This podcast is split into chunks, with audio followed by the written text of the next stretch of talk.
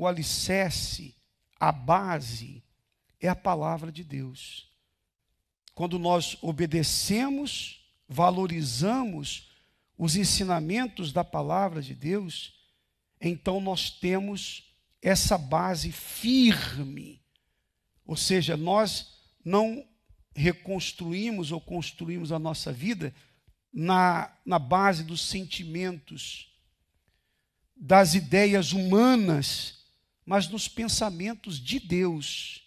Ou seja, nós, o alicerce, nós recebemos o alicerce da palavra do nosso Senhor, e sobre essa palavra é que nós vamos então colocar a outra parte do edifício, a outra parte da construção.